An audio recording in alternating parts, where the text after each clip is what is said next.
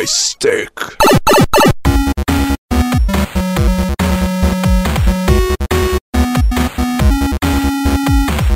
Olá pessoal, está no ar o Joystick, onde falaremos sobre os últimos acontecimentos do mundo dos games esclarecendo mitos e verdades. e as curiosidades mais faladas. Meu nome é Arthur Escafuto. O meu é Luciano Neto E esse é o Joystick.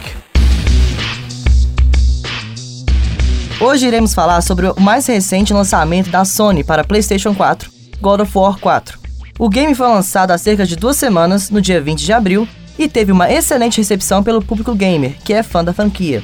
O jogo se tornou o game com a venda mais rápida na história da Sony, vendendo cerca de 3,1 milhões de cópias comercializadas em todo o mundo apenas em seus primeiros três dias de lançamento.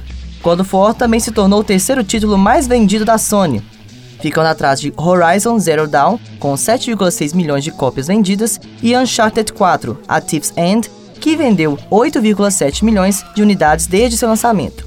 Está claro que God of War está para ser o novo game mais vendido da Sony, se levarmos em conta o fato de que Uncharted e Horizon estão sendo contabilizados com as vendas desde o lançamento até hoje, e já tem algum tempo, enquanto o Deus da Guerra tem apenas duas semanas de lançamento.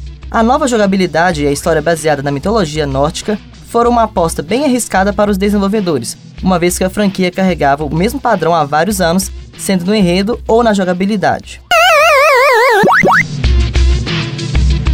Um estilo que tem feito bastante sucesso atualmente é o de Battle Royale. Para quem não sabe, esse tipo de jogo consiste em muitas pessoas dentro de um servidor e o objetivo é simples: sobrevivência.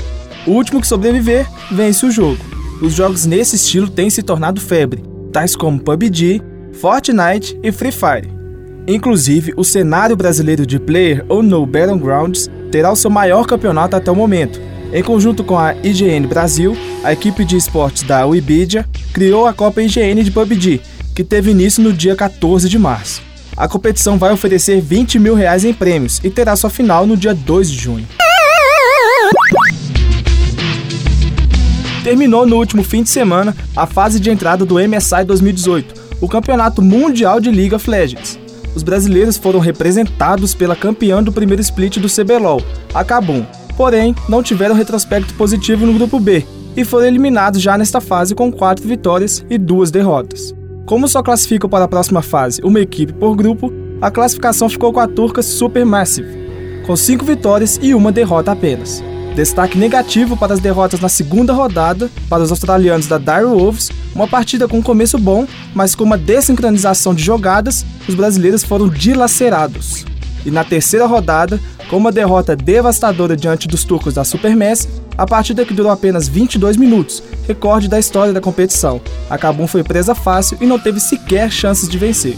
Os jogos da fase final serão disputados nos dias 8 e 9 de maio, às 8 horas da manhã.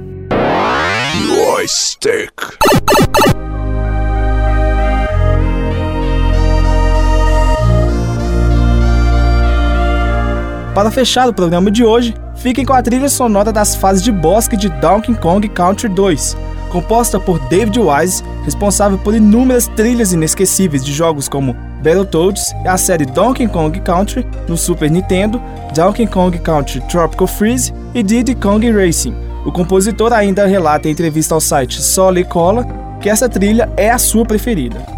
Obrigado pela audiência e até a próxima.